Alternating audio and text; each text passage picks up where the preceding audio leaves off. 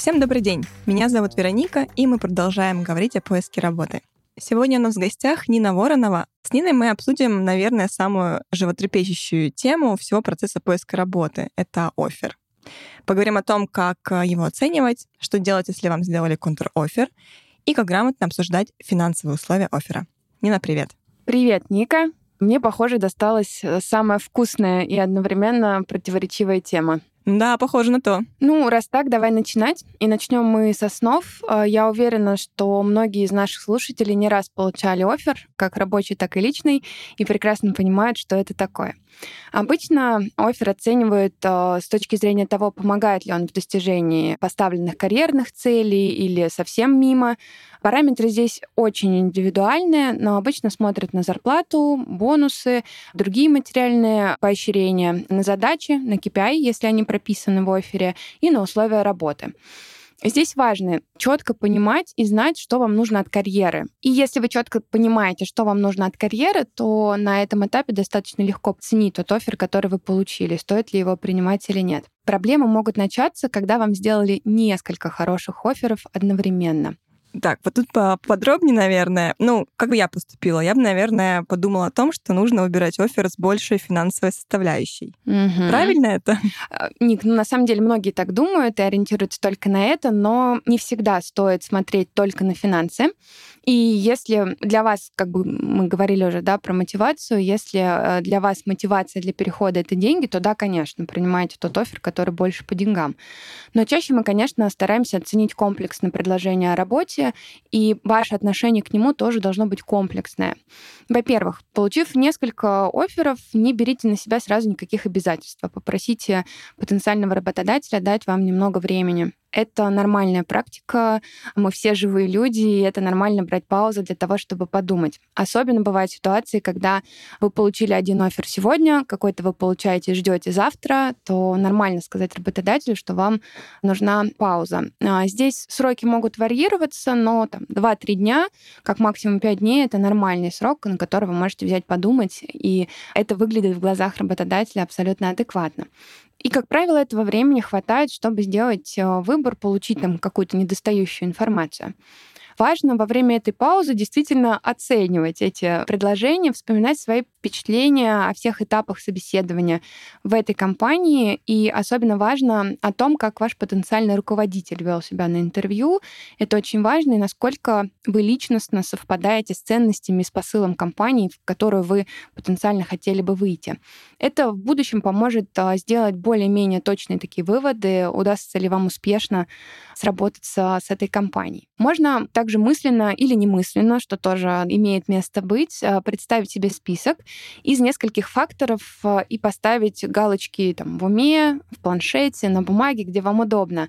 И оценить, насколько офер отвечает или там менеджер отвечает заданным вами параметрам.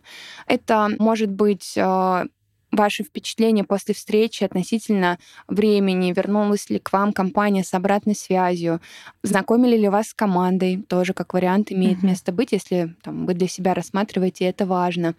С точки зрения менеджера можно оценить ваши впечатления, увидели ли вы его заинтересованность? В вас, я знаю, что на предыдущих подкастах, да, вы обсуждали офер, в принципе, и этапы интервью. И, конечно, важно, что не только э, компания вас выбирает, но вы выбираете компанию, и вот этот мейч, он должен состояться. Чем больше галочек вы поставите, тем больше вероятность того, что ваш будущий руководитель будет способствовать вашему развитию, и у вас будет успех а, совместный в рамках того предложения, которое вы выберете. Но это что делать, если мне на самом деле все равно, какой у меня руководитель? Мы можем так думать, но по факту это не так потому что мы все работаем с людьми, и, конечно, очень важно понимать, какую поддержку и с каким человеком тебе придется работать. Даже если вам кажется, что вы сработаете с любым человеком, то все-таки подумайте о том, а сможет ли ваш потенциальный руководитель способствовать вашему росту, развитию, чтобы вы шли вверх, заинтересован ли он в этом. Это важно для вас в дальнейшем, потому что здесь и сейчас вам это не важно, а пройдет 2-3 года, и вы будете думать, скорее всего, немного по-другому. Вы можете не сойтись с руководителем во взглядах на жизнь и вообще быть абсолютно разными во всех отношениях, но при этом нужно и важно, чтобы вы смотрели в одном направлении в плане рабочей этики, правил, и чтобы руководитель способствовал вашему росту. Если вам это не нужно, такое тоже может быть, то давайте возвращаться обратно к мотивации, насколько вы вообще понимаете, куда вы хотите прийти, и важно ли вам здесь сейчас поменять работу. Но повторюсь, что, как правило, это не так, и все-таки руководитель имеет значение э, как главный человек вашей новой компании. Окей, вот, поняли, что первое, что мы оценим, это руководитель. Что еще помимо руководителя, ну и денег, соответственно, мы оцениваем в офере? Угу. Хороший вопрос. Э, как правило, важно сравнить, насколько офер вообще, в принципе, отвечает вашим каким-то карьерным целям. А поможет ли вам этот офер прийти к вашей цели через какое-то количество времени? Это может быть там 2, 3, 5 лет, в зависимости от того, на какое время вы планируете. Как бы не звучал этот вопрос, а, да, достаточно так избито в рекрутерской среде. Все-таки важно, куда вы хотите прийти, где вы себя видите через какой-то промежуток времени, и какая компания может вам, собственно говоря, дать эту возможность. Оцените каждое предложение, исходя из таких аспектов, как название должности, возможности обучения и развития, материальные, нематериальные мотивационные факторы, время на дорогу. Это очень важно, особенно сейчас. Да? Это, в принципе, всегда было важно. В ковидное время стоит говорить, есть ли или нет вообще, в принципе, удаленного графика, да, потому что для многих становится это таким очень важным моментом. Размер компании тоже имеет значение, потому что если это компания из пяти человек и не планирует расти дальше, вы придете там через два года к самому потолку, и что же вы будете делать дальше? Корпоративная культура — стратегия на рынке. При сравнении любых джоб-офферов важно задавать себе вопрос, приблизит ли вот то предложение, которое вы видите, вас к вашей цели, и как я буду выглядеть на рынке там, через год, приобрету какой-то новый опыт или нет. Интересно, получается прям очень такой комплексный подход. Э, нужно оценить со всех сторон офер, ну, даже не один, а несколько, чтобы понять, подходит или нет. А вот э, давай, наверное, представим еще одну ситуацию, которая часто происходит. Ну, допустим, вам сделали несколько офферов, вы счастливые сидите, выбираете, и тут ваш нынешний работодатель вступает в игру, да, и делает вам контр-оффер. Вот как тут быть? Да, это достаточно частая ситуация, особенно в последнее время, потому что работодатели заинтересованы в том, чтобы своих сотрудников оставлять внутри, растить их и развивать. Поэтому самый главный совет, который я бы хотела дать, то, что о возможности контр-оффера, конечно, стоит думать в самом начале. Вообще на тот момент, как только вы приняли решение посмотреть что-то вне вашей текущей компании. В этот момент очень важно для себя принять решение, почему вы рассматриваете и что хотите получить. А затем оценить, сможет ли ваш текущий работодатель предложить вам то, что вы хотите получить. Очень часто мы сталкиваемся в работе с э, такой историей, когда кандидат э, просто не думает о том, что а что так можно было просто прийти к своему руководителю на старте еще ничего не рассматривая, да, и уточнить, э, что мне вот так и так хотелось бы там чуть больше денег или новых задач, и часто работодатель отвечает, да, конечно. То есть не стоит доводить до момента, когда ты уже все сгорело. Да, люблю эту фразу «а что, так можно было?» Да, это очень такой актуальный момент, поэтому сильно рекомендую думать о контр-оффере заранее, и тем самым вы можете избежать вот эту ситуацию, когда вы вроде уже кому-то что-то пообещали, и вот у вас офер, вы потратили время, силы и ресурсы, но вы решили остаться у себя в компании. Это такой очень важный момент, на который э, стоит обратить внимание. То есть это прям надо сделать еще до поиска работы, как я понимаю? Да, это вопрос мотивационный. Я могу предположить, да, вы уже это обсуждали. То есть на моменте, когда вы приняли решение посмотреть что-то вовне, есть такое какое-то, наверное, внутреннее ощущение, что вам что-то мешает. То есть вы чем-то недовольны. А, я всегда повторяю, как в своей команде, так и кандидатам, что ну просто так ты не откликаешься на позиции. Ты что-то хочешь получить или от чего-то уйти. И вот важно этот момент а, да, тоже держать а, в голове и задумываться об этом на старте. О, как понятно, спасибо. Да, главное не торопиться, дать себе время все обдумать, если мы говорим про несколько офферов. Опять же, да, вернуться к тому, почему вы рассматриваете то или иное предложение, и как я уже сказала, решит ли новое вот это предложение ваши вообще проблемы. Потому что часто, когда мы используем мотивацию убежать от чего-то, то мы и приходим в ту же ситуацию, где нам ее опять нужно решать. Вот вопрос. Решит ли а, большая зарплата или чуть более приятное, удобное место расположения офиса ваши запросы по новым интересным задачам? Да, мы иногда вот эти понятия подменяем, и важно это помнить, да, и на это обращать внимание когда вы уже получили контрофер, такое случается, как себя вести? Да? Ну, во-первых, важно оценить, а почему он вообще родился, да, этот контрофер, почему он появился, почему ваш руководитель хочет, чтобы вы остались в компании, почему руководитель считает вас важным и нужным, это, конечно, очень приятно и греет самолюбие, но yeah. важно э, глубинно смотреть, потому что это не всегда история о том, что ты действительно важен и нужен, как бы сейчас грустно не прозвучала моя фраза, это иногда а, про то, что это проблема, и руководитель пытается ее решить в моменте. Вот, то есть он понимает, что вы ушли, человека нет, и что делать? А дай-ка я ему что-то предложу, и часто это может быть такое импульсивное решение. И поэтому важно вот этот момент отследить, да, и понять, что вашу замену искать будет дорого, да, он теряет время как на подбор, там, с рекрутинговым агентством или самостоятельно. Это скажется на бюджете компании, это время, которое потратится на поиск, на адаптацию, на понимание того ли человека вообще мы нашли, да, и есть такой важный момент, о котором мы забываем, часто, когда вы остаетесь, и я сталкивалась с такими случаями, когда вы остались, вы приняли решение остаться, часто все классно и действительно все случается, но также очень частые случаи, когда вам начинают просто искать замену, потому что лояльность падает, и мы об этом не задумываемся, а работодатель находится в ситуации, М, он принял предложение уйти, значит, он может уйти еще раз. Да, он уже такой, готов к выходу. Соответственно, мы часто об этом забываем, что и вообще, в принципе, даже не задумываемся. Я сама меняла работу, и до какого-то момента я рекрутер. Я не думала о том, что контрофер не всегда а, безопасная территория, и не всегда компания хочет меня оставить, потому что она не может без меня жить, а это может быть сиюминутное желание отложить решение проблемы на какой-то срок и искать мне замену. Такое тоже может быть. И а, у нас были в моей практике, вот, наверное, в начале этого года а, компания пришла, это был конфиденциальный поиск а, на позицию в производстве, когда они сказали, что мы знаем, что человек смотрит, мы знаем, что он хочет уйти, мы его оставили, но мы хотели бы его поменять. Он ненадежный. Для нас мы видим в этом много рисков. И этот момент важно держать тоже тоже в голове. Кроме этого, я бы сказала о том, что э, существует еще множество других в равной степени вероятных причин, почему работодатель принял решение сделать вам контрофер. А я бы посоветовала в этой ситуации не принимать, опять же, да, как я говорила, э, быстрое решение и соглашаться на все, что вам предлагают. Что чаще всего предлагают? Да, зарплату повысить, э, предлагают э, проекты новые, предлагают решить какие-то там должность новую, да, предлагают. При этом важно подумать, откуда это взялось и почему оно не взялось, пока ты не сказал, что ты уходишь. Ну да, да, почему раньше меня да, сто процентов. заметили? Сто процентов так, э, потому что в этот момент возникает вопрос, окей, а если бы я не ушел, что, ну, бюджет есть, деньги есть, а мне ничего не предлагают.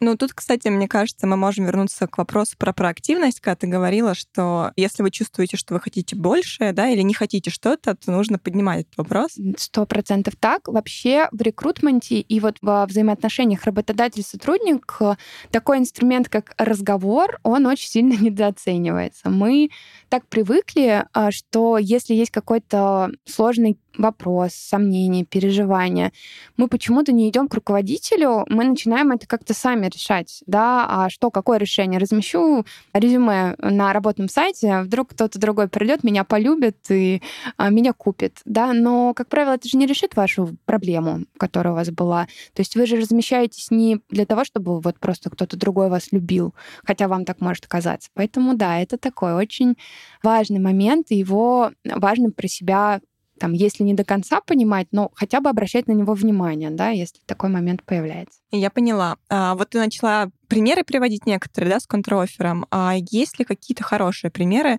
Ну, то есть мы говорим, да, что контрофер — это такой большой подводный камень, остерегайтесь.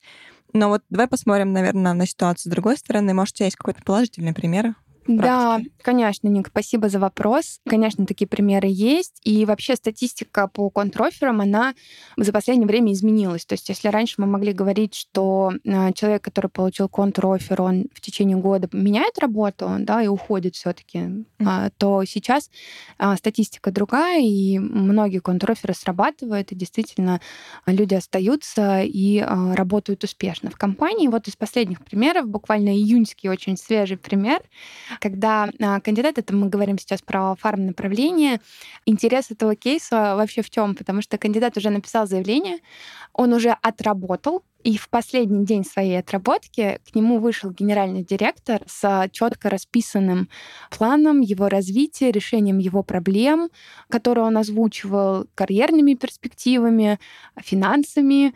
И кандидат отказался. То есть он принял офер своей компании, контрофер отказался от нашего предложения. Да, для нас это грустная, конечно, ситуация, история для компании нашего клиента, но для кандидата это хорошая история. Я знаю, что он сейчас э, себя достаточно уверенно уверенно чувствует, все хорошо, все случилось. Но, опять же, это такой контрофер, который был документарно подтвержден. То есть были росписи, да, было четкое понимание, куда, как, откуда бюджет и почему. Вот, а, поэтому да. Ну да, вот эта история хорошая. Ну, как я поняла, на самом деле, что тут, в принципе, как, все просто в кавычках, да, но что нужно принимать решение холодной головой, не вестись на самолюбие или на, да, вот это вот mm-hmm. чувство, что наконец-то меня оценили, все трезво продумать, не только на ближайшую перспективу, но и на будущее, и тогда уже принимать решение. Угу. А вот знаешь, давай, наверное, перейдем теперь снова к оферу. Угу. А, тут будет моя любимая тема. Иногда бывает так, что когда мы получаем офер, мы хотим немножко поменять финансовые условия, ну, по mm-hmm. разным причинам. Вот тут вопрос, а можно ли вообще торговаться mm-hmm. по поводу финансов? Да, очень горячий вопрос для всех кандидатов. Мы сейчас говорим про рекрутмент, да, и тут немного важно а, разделять историю того, когда кандидат работает через рекрутинговое агентство, и мы можем быть фильтром, да, и помогать ему в этом процессе, или когда он работает напрямую с компанией, с HR, это тоже можно делать, но там это становится чуть сложнее обосновать, потому что кандидат не всегда понимает, какими словами и как а, можно этот момент а, с клиентом обсудить. Для того, чтобы поднимать финансовые вопросы, в частности, поднимать финансовые зарплатные ожидания, конечно, нужно быть уверенным в том, почему вы это делаете. И мы как а, партнеры да, для наших кандидатов изначально все это проговариваем. То есть мы понимаем, сколько у вас сейчас, какой э, естественный прирост вы можете иметь. Мы знаем, сколько потенциально компания готова предлагать. Поэтому вместе с нами это делать чуть проще, но и здесь это определенная работа. Почему идет повышение зарплаты, зарплатных ожиданий кандидата? Потому что в процессе э, прохождения этапов интервью он узнает что-то новое, какой-то новый объем работы, новый проект, командировки, разъездная работа, и он начинает в свою окладную зарплатную часть добавлять какие-то бонусы, которые ему помогут нивелировать те сложности, с которыми он может столкнуться. Конечно, а, в такой ситуации э, это нормально прийти, обосновать, почему. То есть вот самый главный посыл при торговле, да, при таких э, переговорах ценовых, э, как мы это называем, это быть уверенным в том, почему ты это делаешь, быть готовым ответить, что у меня сейчас вот столько, я буду делать вот это, а, я могу вам помочь решить вот это, и я узнал, что у меня там добавляется X каких-то задач, и поэтому я хочу больше денег. Поэтому начинать ценовые переговоры можно и нужно, но, конечно, не в истории, когда ты получал 10 рублей, а теперь ты прошел а, все этапы, ты понимаешь, что тебя хотят, и ты такой классный, а вот я теперь хочу 100 рублей. Ну, как бы ты должен быть готовым ответить, почему и за что тебе должны столько денег платить. После того, как вы поняли, да, а, обоснование повышения своей цены, конечно, в этот момент важно понимать, а, что вы идете побеждать. О чем я говорю? То есть, когда вы просто спортсмены, хотите поторговаться и понять, сколько вы стоите на рынке, то вы в глазах работодателя, конечно, выглядите не очень. И на самом деле работодатели к этому относятся тоже очень скептически, и э, некоторых кандидатов просят поставить в черный список, э, потому что, да, они там что-то делают странное, повышают свои зарплатные ожидания и отказываются потом. Такое тоже было. Почему я об этом говорю? Да, мы с кандидатом договорились об увеличении, провели сложные переговоры, ему повысили зарплату к его стартовым зарплатным ожиданиям порядка там, на 20-30%, э, и он отказался Почему он отказался? Он просто посчитал, что он такой классный, клевый, и вообще у него все хорошо здесь на своем месте работы, и пришел а, с этим оффером к своему работодателю и сказал, вот, мне готово столько платить, а не хочешь ли ты мне, дорогой работодатель, столько заплатить? И Понятно. Видимо, у него была другая цель. Да, я таких кандидатов называю спортсмены. То есть вот им как бы не важно, да, а, история о том победить, вот им поучаствовать. Да, вот. Э. Соответственно, я это к чему, что когда вы начинаете переговоры финансовые, конечно, важно быть уверенным, что вы действительно хотите эту работу получить. И, возможно, вы думаете не столько о финансах, потому что переговоры могут быть не только финансовые, они могут быть по поводу пакета, по поводу машины, компенсации ГСМ, я не знаю, да, годовой бонус вообще есть, он нет, как он выстроен. Это тоже дает э, совокупный прирост к вашему текущему уровню, потому что из последних переходов, это было весной, у кандидата по фиксу, по финансам, да, вот по окладной части, там осталось тоже на то же, но при переходе он приобрел годовой годовой бонус, который дает да, ему прирост, автомобиль, ДМС на него и на членов его семьи. И, конечно, оценивая вот эти дополнительные льготы, ты понимаешь, что ты как бы ну, не на то же переходишь, и ты чувствуешь себя намного увереннее. И, конечно, важно оценивать все комплексно, да, то есть не упираться только в окладную часть, потому что не всегда, да, она важна, конечно, этот фикс, который вы получаете, а кто знает, получите вы этот бонус или нет, но возможность его получить даже по минимальному проценту, она, конечно, всегда добавляет к совокупному доходу, и важно стараться оценить вот такую совокупность. Это тот момент тоже, на который стоит обратить внимание. И, как правило, компании чуть проще к этому относятся. То есть, окей, а, мы в финансах а, в окладе не готовы двигаться, но у нас есть возможность дать автомобиль и все, и кандидат ваш, да, ему вы решаете его вопрос, и ему прям становится от этого хорошо. Мелочей на самом деле вот в таких вопросах нет. Расскажу интересную ситуацию. Некоторое время назад мы искали в производственную компанию специалистов на проект, и таких э, специалистов в России а, было пять всего пять. Обалдеть. Вот она редкая специальность. Да, вот, всего пять. И четыре из них э, не готовы были рассматривать, отказывались на старте, совсем не готовы были к переговорам. Один кандидат согласился, он начал коммуникацию с компанией, мы дошли до оффера, и тут э, мы споткнулись о, о финансах, потому что то, что у него есть уже здесь и сейчас, это уже намного больше того уровня, который готова была компания предлагать. И тут хочешь не хочешь, нужно вести ценовые переговоры, и не столько кандидату с компанией, сколько компании с кандидатом. Это тоже такой момент, он в две стороны. И мы тут такие еще. Что мы делали с HR? А, мы, наверное, в районе 15-20 минут мы выписывали все, что есть в соцпакете. Вот все, начиная, я не знаю, от столовой, да, там, от компенсации питания, каких-то детских праздников. В общем, у нас там получилось, по-моему, пунктов 30, если я не ошибаюсь. Вот мы прям все расписали. И один из пунктов зацепил нашего кандидата. Вот это была возможность а, порядка пяти недель а, работать. На тот момент никто не говорил про удаленку, да, но вот компания была, ну, она есть прогрессивная достаточно, и они сказали, что в течение пяти недель в год ты можешь брать и работать из любой точки мира.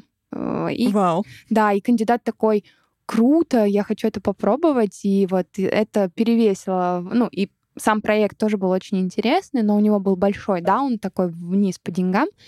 Вместе с бонусами мы как-то его так подтягивали, но вот э, пять недель работы где угодно, там, со своим ноутбуком, это вообще, конечно, круто, и для него это сработало.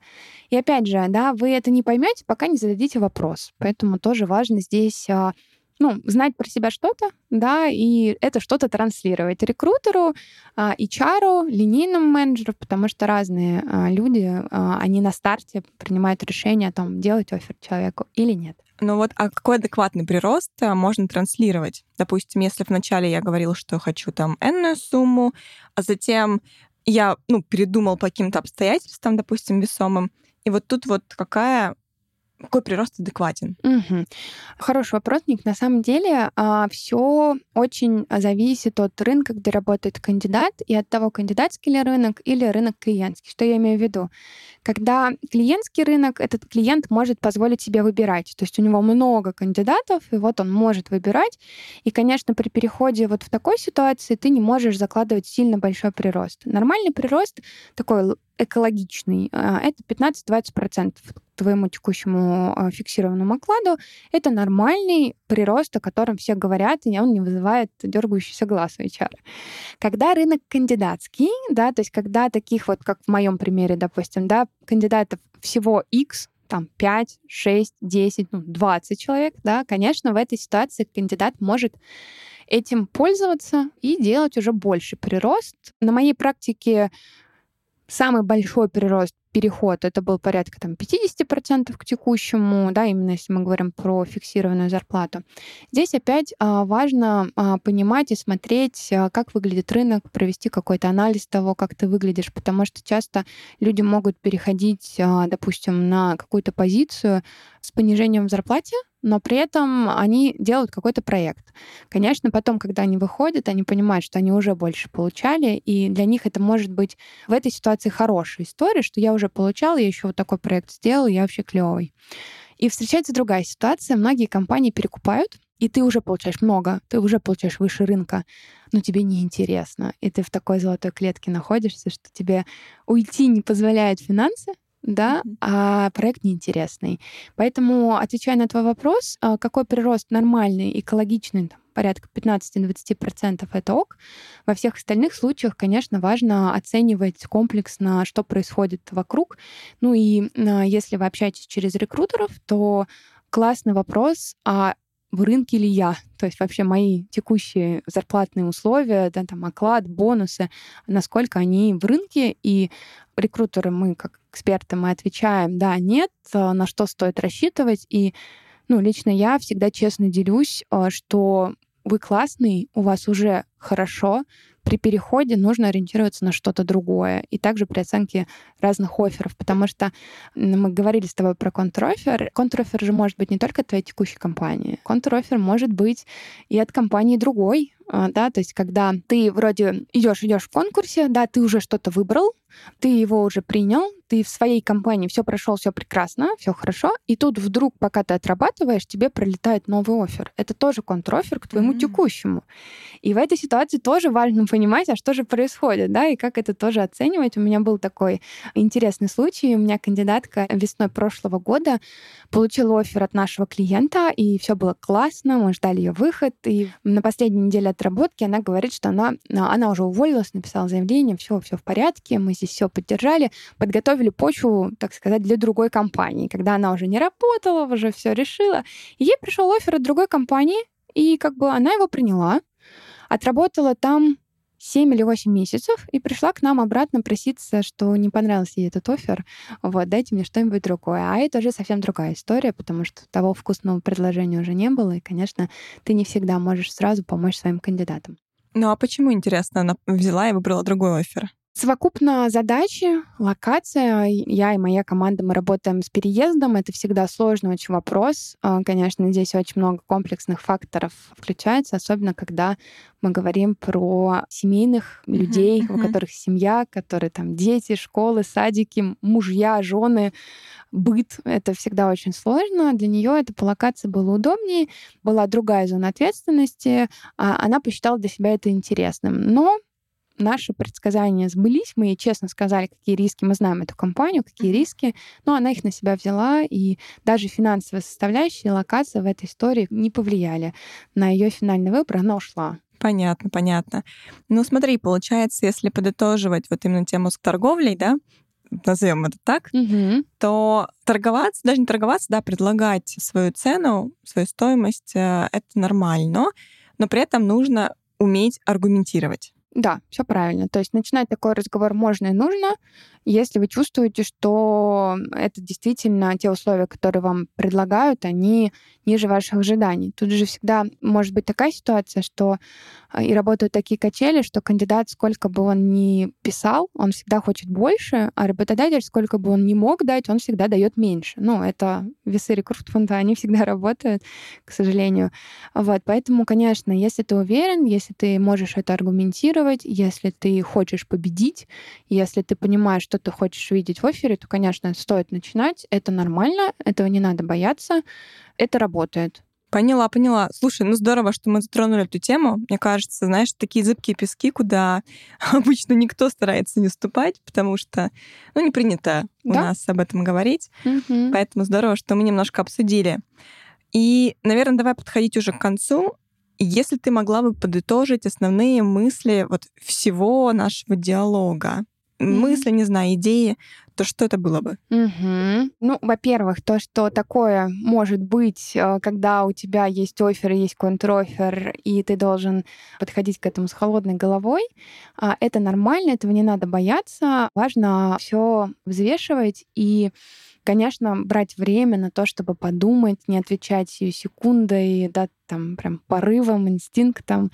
Хотя в какой-то ситуации э, вот наши первые такие эмоции, они достаточно часто оказываются правдивыми. Их тоже нужно иметь в виду, но не идти у них на поводу прям с первой секунды. Выбирайте тот вариант, который закрывает вашу потребность, и через какое-то время вы будете чувствовать себя дороже, да, вы приобретете новый опыт. А переходить только с повышением заработной платы да, это тоже работает, и есть функции, где только так и работает, да, потому что там ничего нового особо не узнаешь, но зато денег больше будешь получать. Если вы с этим ок, то, конечно, идите в эту историю, но при этом все равно можно подумать о том, какие-то дополнительные бенефиты вы с этого можете получить. А, важный момент, о чем мы, наверное, тоже не поговорили, но так или иначе были около этого, не всегда стоит идти в большую компанию и в бренд. Большие крупные корпорации, они очень структурированы, там все очень регламентировано, и ты можешь немного в этом залипнуть, да, находиться здесь, никуда не подвинуться,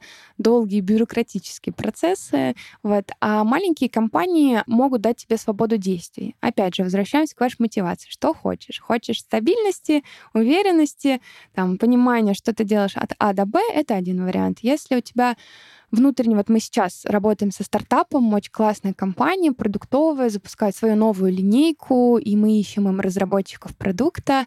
Там такая вот прям взрывная история, взрывной рост, и туда, конечно, не все идут. Да, есть э, ребята, которым по пути, которые совпадают в ожиданиях, в ценностях, в задачах. А есть прям ребята, которые говорят, вы знаете, ну, как бы не для меня история стартапа, я вот в какой-то крупной компании поработаю, где уже все понятно и не нужно изобретать велосипед. Ну, понятно, начинаем всегда все с себя. Конечно. Просто это как перешли в психологию. Начинаем с себя, потом уже э, смотрим на то, что предлагает рынок. Угу. Да, сто процентов так. Угу. Ну и еще, наверное, буквально пару моментов, что старайтесь складывать все впечатления, которые вы получили на этапах прохождения интервью, думать про менеджера, особенно в каких-то сегментах. Я приду пример. У меня сейчас супруг активно рассматривает предложение в IT-направлении, и он, конечно, в первую очередь смотрит на тим лидера, потому что он э, хочет продолжать учиться в процессе работы. И э, вообще вот в IT-среде, я не знаю, возможно, найдутся коллеги, которые меня поправят здесь, но я поделюсь своим опытом. В этом направлении э, можно иногда чуть-чуть пожертвовать зарплатой, но при этом получить классного наставника, учиться в процессе работы и через там какое-то время продать себя еще дороже, но при этом получить опыт, который у тебя есть. Поэтому люди имеют значение, и на это тоже стоит обращать внимание, потому что на каждом из этапов интервью тебя выбирают, и ты выбираешь. И не стоит об этом забывать. Да? Быть вот в таком матче — это очень важно.